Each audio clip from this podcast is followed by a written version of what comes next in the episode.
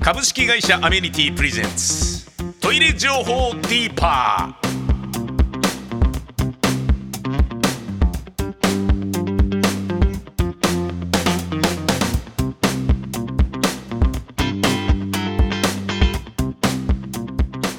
えー番組スタッフの宮川です。今日はこの1回目の、えーポッドキャストで、えーお越しいただいたのはこのお二人です、えーまずはこちらの方ですはい、えー株式会社アメニティの大和信孝です。そしてはい、同じく株式会社アメニティの森と申します。よろしくお願いしますお願いしますお願いします。えートイレ博士の佐藤光晴さんが番組の中でトイレ情報に対してコメントをおっしゃってますが、えーいつも時間が割となくて、えー佐藤さんもちょっと話をかいつまんだりしています。ですが、えーポッドキャストでしたら時間の尺も気にしなくてもいいですし、えープロのご意見がいやこれに関してはこういうことを言いたかったんだよとか、えー前から思ってたんだけどっていうのがあるんじゃないかなと思ったので、えーこういうコンテンツを作ってみたいなというふうに思いまして、えーいろんな意見をいただければと思います。ですが、えー中にはあの本当に軽いただの下着泥棒のネタであったりとかそういうのもありますんで、えーそういうのは別にすんなりどんどん次いっちゃってもいいと思いますしっていう感じです。じゃあ、えー今回は2022年の5月、えー放送しました、えーちょっと古い情報ですが、えー一つずつ聞いていきましょう。水洗トイレが普及している都道府県ランキングが発表されました。ネトラボからの引用です。2020年のデータによる集計です。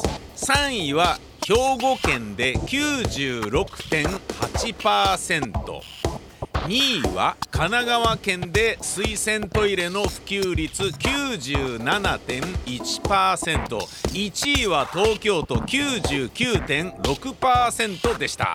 ちなみに最も普及していないのは徳島県で59.6%、その次に普及していないのは和歌山県の60.9%でした。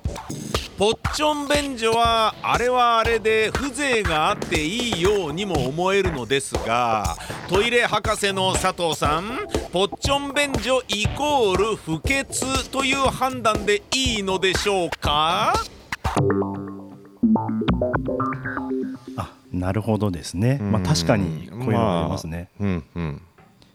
どうでしょこれ、まああのランキングはその通りだなっていうのがあって、うはで、なんでしょうね。もともと多分水洗トイレじゃないところはどうしてるかって言ったら、きっと汲み取りのこはい。のタイプ、ではい。まあ山のトイレとかで考えると大概これなんですね。はあはあはあはあはあ、でもともと多分そもそも山のトイレって、まあ、汚れてるところが多いんですけど、はい。そもそも山登る人たちは自分の排泄物は持ち帰ろうっていうおおそうか。あるんです、そこに捨てるっていう行為自体があんまりよろしくなくて、だから自然を汚さないっていう意味でうん。そういうのがあるので。はまあちょっとこの話とはそれるけども、ええ。まあボトントイレ自体はええ。もともとは多分その排泄物を溜める場所っあはいはいはいていう考え方のもとなんで、はいはい。はいまあ匂いがあって当然。はいはい。でまあそれを不潔というかは別なのかな。なるほど。そうですね。うん。ここに関してはちょっと僕も思うところがあって、うん。はい。確かにあの僕もあのまあ水洗トイレとボットントイレがあったらどっち選ぶって言ったらやっぱあの水洗トイレ行っちゃいますけれども、はい。ただあの地球規模でこれがトイレが綺麗なのか汚いのかっていう話で考えると、うん。実は単純にボットントイレは汚いとは言えないんですよね。なぜかというと、はい。昔の日本って、はい。あのあれなんですよね。完全のリサイクルシステムができてたんですよね。はえー、と人間の飼料をはい。農家の方がお金を払って買ってですね。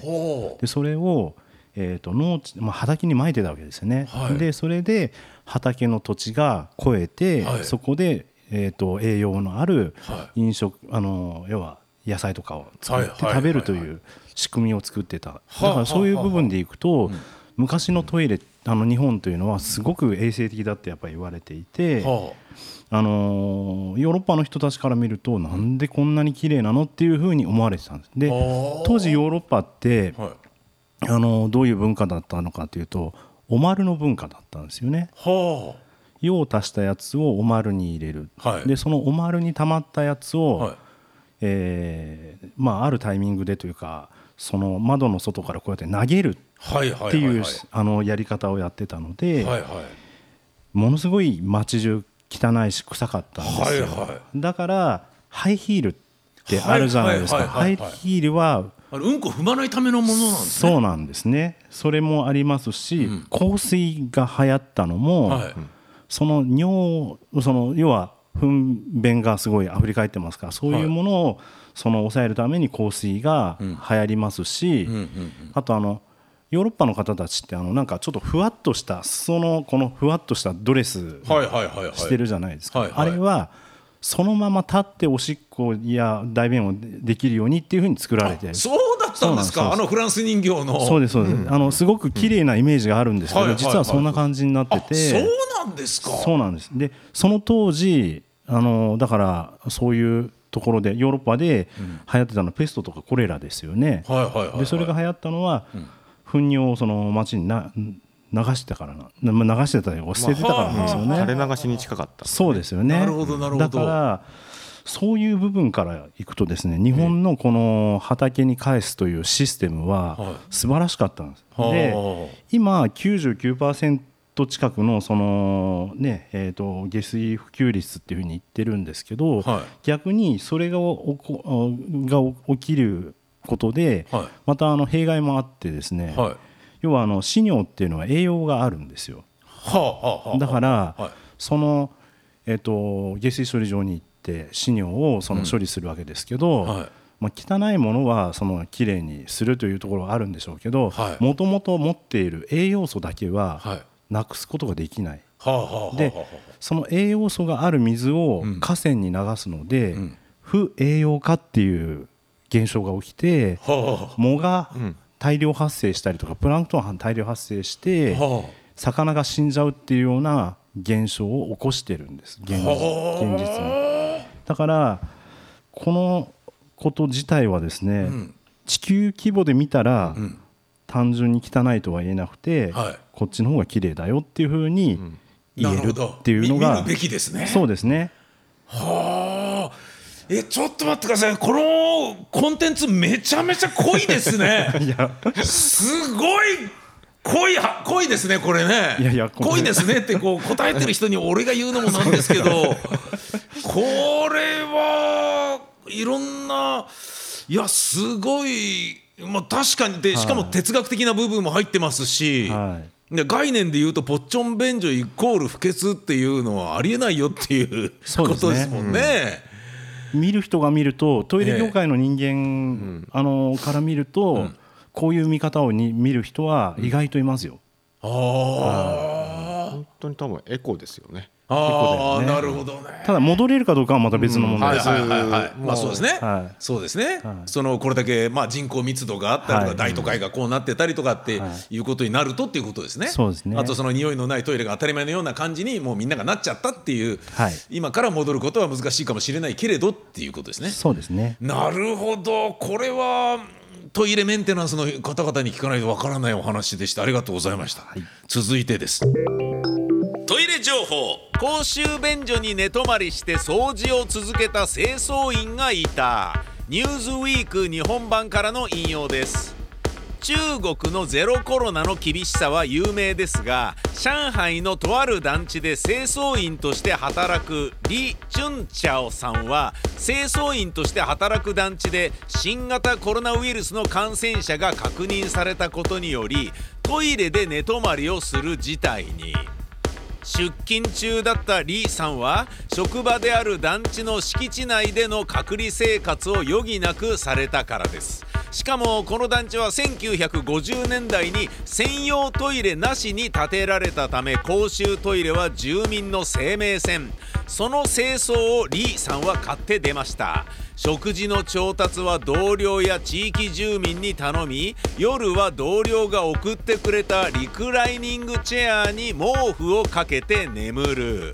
防護服などの差し入れを受けて。そして起きたらひたすらトイレを掃除する。きれいに保ち続けた。女性清掃員のリーさんは言います。でも誰かがやらなければならないことに気づいたのです。はい。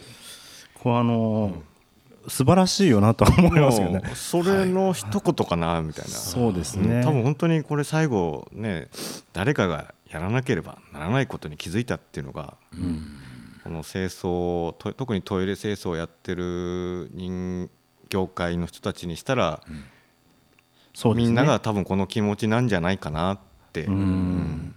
こうあのこの方っていうのはあのたまたまそこの清掃をしている方だったってことで、住民ではないってことですよね。そうですそうですそうで住民ではなくてもう泊まる場所がないので公衆トイレに泊まらざるを得なかったっていう状況にはい。陥ってしまったってことですよね、はい。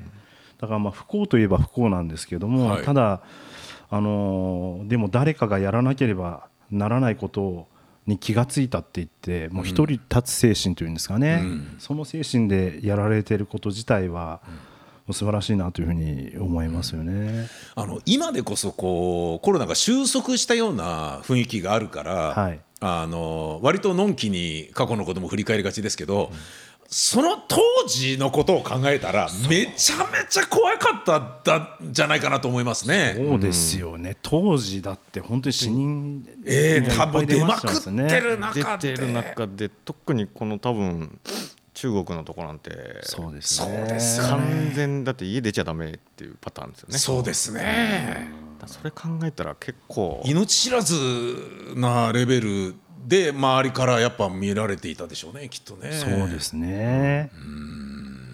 でも本当にあのなんですかねあのレベルの差はあれですね、はい。僕もやっぱりすごい感じなのメンテナンス僕らはもう本当にメンテナンス業なので、はい。すごい思いますけど、そこのトイレが綺麗なのかどうかっていうのは、そのもうトイレの話なのでトイレの話しますけどそこに本気の一人がいるかいないかでもう全てが変わるんですよね。だからやっぱこの方はやっぱ素晴らしいですよね。なるほど。置かれてしまった状況はもう本当にかわいそうだなとは思うんですけど、でも置かれた状況の中でねこういうふうにあって奮い立つっていうのは素晴らしいなというふうに思います。人間的に素晴らしいと思いますね。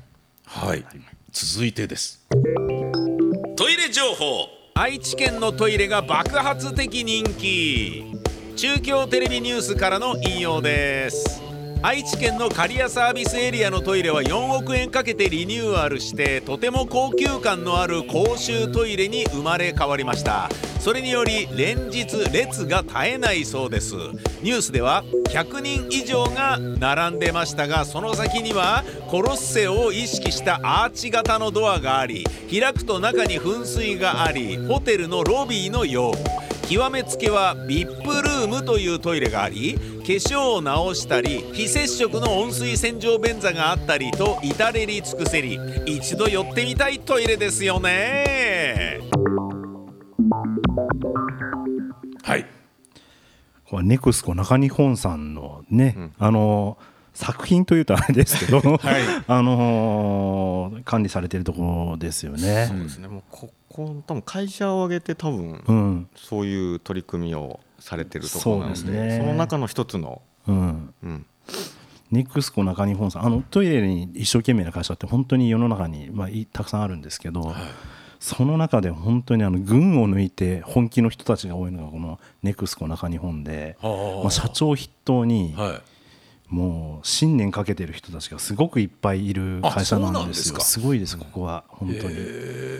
あのなんですかね民営化してあの JR の時もそうだったんですけどこのネクスコさんも民営化して多分一番最初に取り組んだのがトイレの改善なのかなというふうには思うんですけどもうトイレをトイレもやっぱりあの旅の一部と捉えてやっぱり良くしていこうっていうねその思いにあふれているというか。だからトイレがテーマパークのような感じではあ一つのイベントキーキーにしてもうんう盛り上げるっていうか、はあうん、そういう気持ちでトイレの清掃に携わってる方たちはほとんど全員そんな感じでみんな磨いてましたそうだよね。ねあの僕らのトイレの診断というのを、はい。ネクスコさんではよくやらせていただくんですね。1年に1回ぐらい、一回やって、まあ、成績発表みたいのもあって、はい。でそれで去年よりちょっとでも良くなってたら本当に涙を流してえー、喜ぶぐらい。あ本当に？要はあの僕らがあの第三者チェック機関とはいはいしてはいはいはいはい。毎年そのサービスエリアとかを見に行くんですか？サービスエリアのトイレを見に行くんですね。でそれで嫌な仕事ですね。本当ですね。チェックしに行くわけですよね。チェックしに行くそうなんです。荒探しに行くわけでしょ？そうなんですそうなんです。だ そうですそうです。あのまさにその通りなんですけど、ただあのえっと、客観的な事実として、はい。やっぱ数値例えばあの検知管引いたアンモニアの濃度がどうとかっていう、その客観的な事実でこのお話をするうわわけです厳しい。嫌な。そうですあのチェックですね。そうですね。ドキドキするでしょうねそれを受ける側はね。だからやってる人たちは本当にその成績を見てじゃあ次の1年はこうやって改善していこうっていうのを1年かけてずっと毎日実施してってそれの結果をなるほど。集大成だ。集大成でやっぱり評価が上がるとやっぱ涙流して喜ぶって本当になんか男泣きするらしいね。みたいなんですよ。で面白い話。そうですね。であのこれネクスコ中日本さんともよく私どもあのお話しするんですけど、まあはい。その今まで、まあ、良くも悪くも僕らがそのやるまでは、トイレの清掃ってそんなに見見られていなかったというとあれだけど、あの目立たなかったんだと思うんですよね。はいはいはい。で良くもや悪くもあの僕らがこの客観的な事実を持ってはいはい。突きつけるわけですよね。突きつけるわけですよね。はい。データをね。データを、はい。だから最初の初年度は嫌だったんだと思うんですよ、はいはいはいはい多分。はいはいはい。でも2年目ぐらいから、私たちの清掃度合いを見てくださいみたいな雰囲気に変わったっていうふうになんか僕はあの聞いてああなるほどねだからすごい綺麗になったんだと思いますね、でもよく考えたらその日々頑張ってる人たちをこう評価してあげるっていうものが多分日常清掃まあトイレ清掃に関して言えば多分ないんでしょうね。そのそうだね。比べるものがないからうん。漠然としすぎてその瀬主のオーナーさん含めて多分末端の人には綺麗にしなさいしか言われない世界。はあはあはじゃあ何をっていうところが具体的に落ちてこない中でみんな四苦八苦してる中で、うん。やっぱりこうやって、ね、第三者的にうん。こう成績表が、ね、数値できるものはしてあげることによって頑張り度合いも分かるしあここ残念だったねっていうところも改善点も見えてくるし、そうだね、うん。その分かりやすい指標があるから、指標があるから、ね多分みんなその取り組んでることに対してやっぱり本気で多分取り組めるんだろうなっていう。まあ、ダイエットするときにうん。体重計乗ってこんだけ下がったっていうのが分かるから頑張れるみたいな、そういうところなのかもね。うん。うん。あのーまあえっ、とおしゅうとさんとかがこうふすまの指こうツーっとやってほらほこりがとかっていうのとちょっと違って、はい。つまりそのトイレほらここそんな汚く綺麗じゃねえじゃねえかよとかっていうのじゃなく、はい。データで数値で出すっていうところが、はい。やっぱそのもう圧倒的に参ったでしかないわけですよね。もう受け止める側は。ね、現実その数値は出てますそうですよね、もう好き嫌いでとか、これを綺麗と見るかどうかはあなた次第みたいな、そういうファジーなものじゃなく、はい。はっきりデータが出るから、そうですね。あのいい結果になれば嬉しいし、涙も出てくるっていう、そういうことなんですね。まあ、でも男泣きするってなかなかの なかなかのもんですよね。だそれはその、まあ、自分の努力が報われたっていうのもあるし、そのこの会社全体が、あのもうそのことに本当にこう注力しているからこそ嬉しさがまあ大きいってことなんですよねきっとそうで。すね。やっぱりネクスコさんの方たちと触れ合ってるとやっぱあの本当に本気の集団だなっていうのはやっぱすごい感じるのでここにかけてるなっていうか信念を持ってやってるなっていうのをすごい感じますのであのはい。こうしえー、とサービスエリアとパーキングエリアのお手洗いがすごい綺麗になってるのは僕も車乗ってて感じるんですけど、全く匂いしないし、はい。どこも入りたいと思うようなトイレが多いと思います。増えましたよね。はい。ですがその、えーネクスコ中日本さんの管轄っていうとどのあたりになるんですか？中は海老名から？エビンあの多分港北この辺だと港北から。から。から、はい。えーあでもあっちは東名さん岐阜とか。岐阜とか多分。そこら辺じゃないですかね。もううん。あ中って結構なんか入り組んでるっちゃ入りそう組んでるんですね。ああそうなんですか、はい、そこから先に行くと西日本になっちゃうし、海老名より上は東日本か。そう東があねって。そうですね。うん。へえでもじゃあ東日本が汚いかっていうとそういうわけでもないじゃないいや、ですか。ネクスコさんは東も西もあの中中ももあの競い合ってます。あやっぱりそうなんですね。そうですね。そうですね。あそこはグループで分かれてるんですけどお互いで競い合ってるっていうか。はい。あ切磋琢磨してそうまよね。ですすね。清掃面もそうだし技術面もそうだし。ーあだからあそこのグループだけで展示会ってやりますよね。やるよね。ー。へえ、お互いがこういう新しい技術を持ってはい。っていうのを発表し合ってお互いでそのよりいい状態にしていこうっていう、はあ。うん。まあ、それは本当に道路からこういうトイレ設備からそうだね。全てにおいてそうですねでもあの各社本当に綺麗なトイレがやっぱり最近多いですよね。そうですね。そう思います、本当に。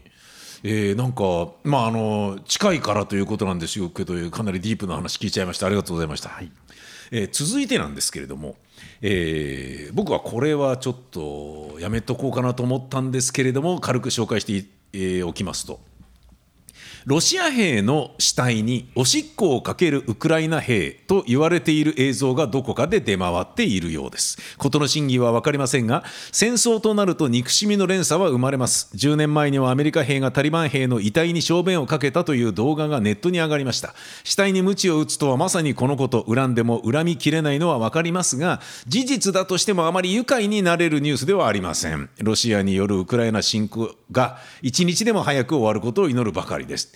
っていう、えーもう作ったんですけどあ作ったというか、こういう、まあ、あのはい。情報があったので、はい。取り上げてみたんですけれど、まあ、戦争なんで、今日はちょっとこうサンプラーには入れてこなかったんですけど、これはどうですか、うん、まあこのねこの戦争においてそのね遺体におしっこをかけるっていうのは、まあよろしくないしよろしくないね。まああってない。まあもともと戦争自体がね、あのあってはならないものね。やってはいけないものっていう認識の中であるんで、まあね早く終わってくれないかなっていうのがまあ、考え方で。憎しみの連鎖みたいなね、まあ、自分の親が殺されてたらあの、おしっこかけたくもなるっていう気持ちは分からなくもないですけど、でもそれずっと繰り返してたらね、永遠終わらないし。終わらないですからね。でまあね、あんまりこう暗い話してもあれなんで、ちょっと雑学でいくと、はい。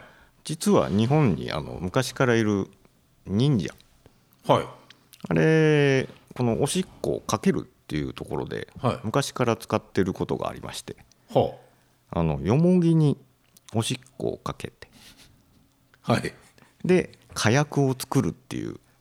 ちょっと待ってください。ええ何言ってんの？って思いますよね。えよもぎにおしっこをかけて火薬を作る？そうなんですよ。ちょっと液体で火薬って意味わかんないじゃないですかだって。あの土の中にまずこのよもぎを入れます。はいでそこに自分のおしっこをかけます。はいはいそうして土で埋めますと。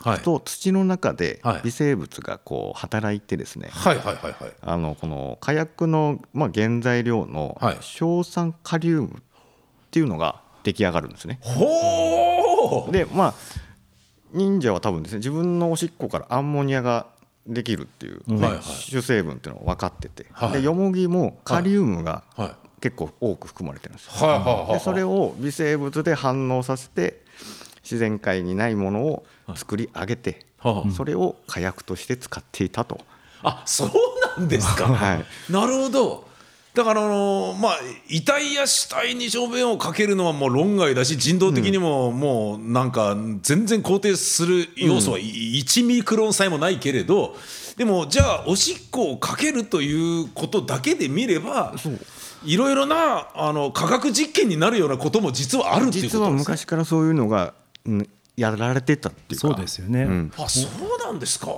まあ、だから以前の話であったその汲み取りとかの話なんかも、はい。うん、あの肥料にしてたっていうところも多分そういう知恵だろうし、はあはあはあはだからこれも多分知恵でどうやったら火薬の原材料ができるかっていうもともとこの時代はその海外からその火薬の原料を引っ張ってきたらしいんですよ。あはあはあはあ。で自国でやるためにやっていう。でもおしっこかけてできるぐらいだったらね、えそれはやりますよ、そうですね。え でまたこの忍者がやってたってところがすごい多分ドローンっていですね。ええあのところの自分の火薬を。そうですね、ええ。あそうそうか、ドローンの時に使ってたってことか。じゃないかなと私はそう解釈してるんですけど。そうそうですね。その方が面白いですもんね、なるほど、えーそんなお話までいただきましてありがとうございました、いえいえー続いてです。トイレ情報。うんち管理アプリうんログで排便改善を頑張ろう。日刊現代からの引用です。このアプリうんログのうんち記録の画面に毎回の排便の形色量匂いすっきり感のデータを入力。するとそのうんちの状態が100点満点中何点なのか総合的なスコアが表示されます。毎日記録することで食事運動睡眠に注意しながら理想的なうんちに近づけてもらおうというもの。スマホをトイレに持ち込む人は多いでしょうからこれを使って管理するのもそれほど厄介ではなさそうですね。はい。あのーポケモン GO が歩くことをゲームにして、で今年ですかね、あのーポケモン寝ることをゲームにしようっていうのをポケモンが始めて。ええでその寝てる時の自分の体温であったりなんだりとかいい睡眠が取れると、えーポケモンの何か、えーなんでしょういびきのなんかが聞けるとかそのいろんなものをこうゲームにして楽しんでいこうっていうこともあればその僕もしてますけど、えーとまあ、ガーミンっていうヘルスウォッチとかだと、はい。えーまあ体温であったりとか心拍とかなんかちょっと僕雨の中でバイクバーって走ったらあの、えー、と危険な異常心拍を記録みたいなのピピピピって言ってきたりする、えーそういうものをなんかいろいろ管理できるようになってきた中のもう当然こういうのも出てくると思うんですけどうんち管理アプリうんログというのが出てきたらしいです。これはいかがでしょう？これ便とか尿って本当に大事じゃないですか、う、はいあの僕つい最近あの健康診断行ったばっかりなんですごい思いますけど、はい大体見ますもんね。便も見ますしけあの尿もちゃんとチェックしますけど、はい。便に血が混じってたら大変なことになりますし、はい。そうですね。ね、尿に異物が混じってても大変なことになるので、はい。やっぱこれを毎日見ていると分かることって多分いっぱいあるんじゃないですかね。便なんか自分の場合は多分毎日見てて、あーちょっと硬ければなんか食物繊維す最近取ってねえのかなとか、うんでね血尿出ればあー石動いてんのかな とか、石作りな。うん、過去に何回か苦しんでるんで。あそうなんですか、はい。あ そうなんですか。最近もちょっとねいいサイズが出たんで。尿管け尿管結石で。やばいじゃないですか。超やばいじゃないですかそれつい最近ね あのいいサイズで、えいいサイズじゃないですよ、で出てきたんだね。ダメなサイズってことですよ。出ちゃいましたか、出てちょっとあの洗ってみんなに見てほしい。ダメですよ。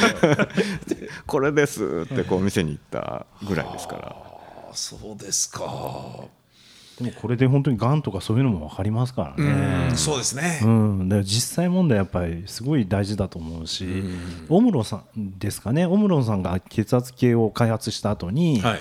血圧のその、まあ、病気というのがなんかすごく減ったっていうか、あー。なんかあのそれを結構家庭でできるじゃないですか、はいはい。だからそれがあのみ皆さんの日常生活に根付いていって、ん何かしら変わっていったっていう話は聞いたことがあるんですけど。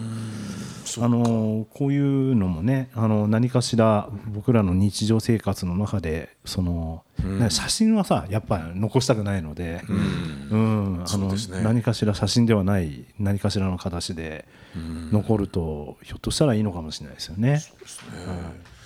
僕もあの知り合いが立て続けに大腸がんでし若いディレクターとかが2人ぐらい死んじゃった後にやっぱりあのうんちを見る習慣をつけるようになりました。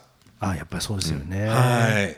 あの一人は、えー、と直腸がんだからうんちそのものに血がついてて分かりやすかったけど、直腸じゃない奥の方だともうかさぶたみたいになった血だからよーく見ないと分かんないんですよね。だからもうよーく見るようになりましたね。うんちって見る習慣ってそうそうなかったから、あ見なきゃダメなんだって僕思って見るようにしました。それで言えばうんち管理アプリ、えー、運ログもちょっと僕も一回入れてみようと思います。ありですねこれはですね、ありだと思いますね。続いてあごめんなさい法爪切りはヨーロッパでは排泄行為と同じ？笑うメディアクレイジーからの引用です。フランス人と結婚した日本人女性が爪を切っているとフランス人の義理の父に洗面所で切ることを促されたそうです。そのようにしたものの後で調べてみたらなんとヨーロッパのいくつかの国では爪を切ることは排泄行為と同じと考えるところがあるらしくとても恥ずかしい思いをしたとのこと。外国で爪を切る場合は気をつけた方が良さそうですね。どうでしょうかこれは。各国の文化の違い文化の違い、本当に思いますね。ん。だってね、くしゃみの仕方、食事のする手だったりとか、っていうのはね、もともとよく聞く話だし、あとスープの音とかも。はいはいはいはいでもそばは音立てて食べようぜだし、そうですね、だからその辺は本当に各国とか地域の文化なのかなって思いながら、トイレ的に、ん。まあ、最も有名な話でいくと浮上の手っていうのがあるんですよ、はあはあ聞いたことありますか？えインドの浮上の手？あそうそうそうです、ね左手の。はい、そうですね。あのえ浮上の手っていうのはあの左手のことなんですけど、はいはい。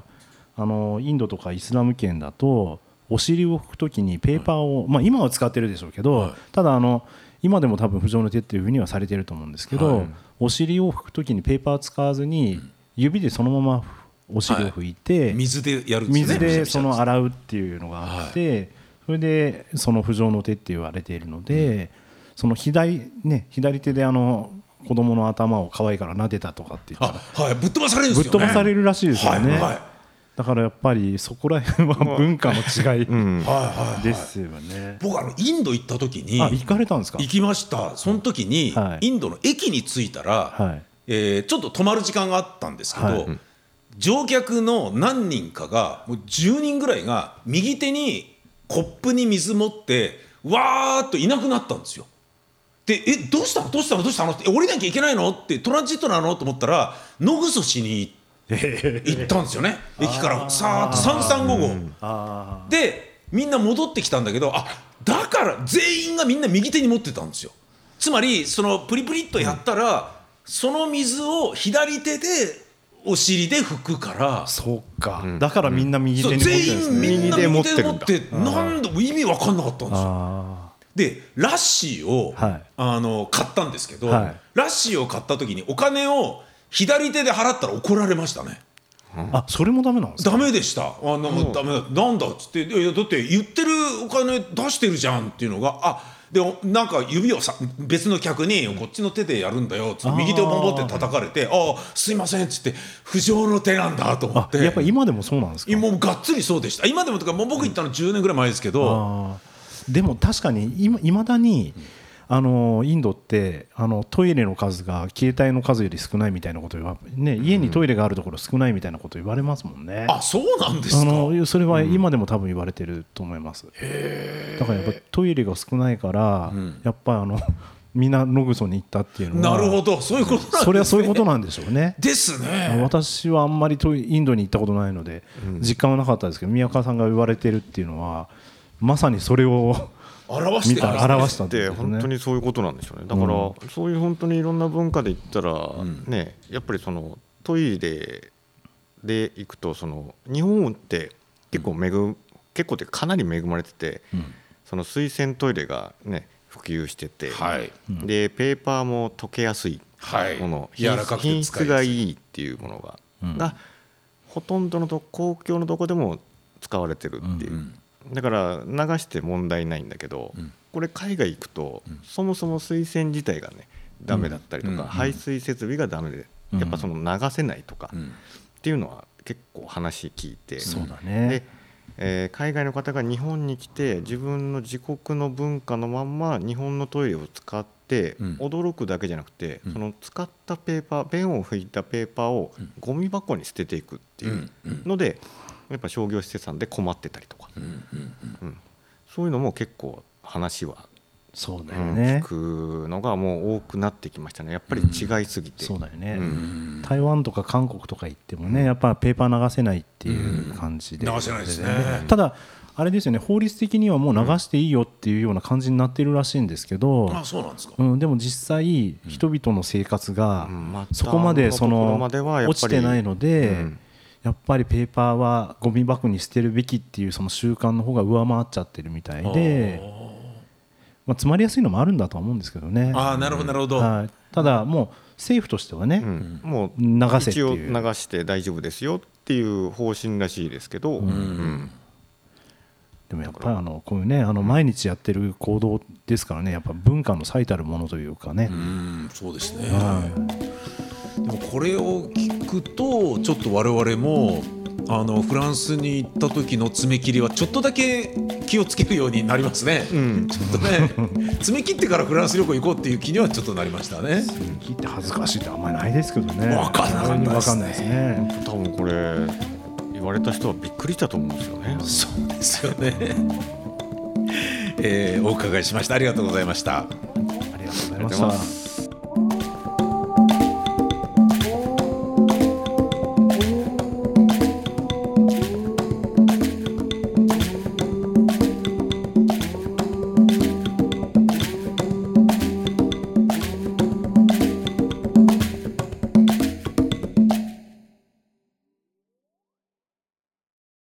株式会社アメニティプレゼンツトイレ情報ディーパー。この番組では皆様からのメールを募集しております。トイレ掃除のプロに聞きたい掃除のコツについてトイレ業界にある噂についてどう思っていますか？という質問。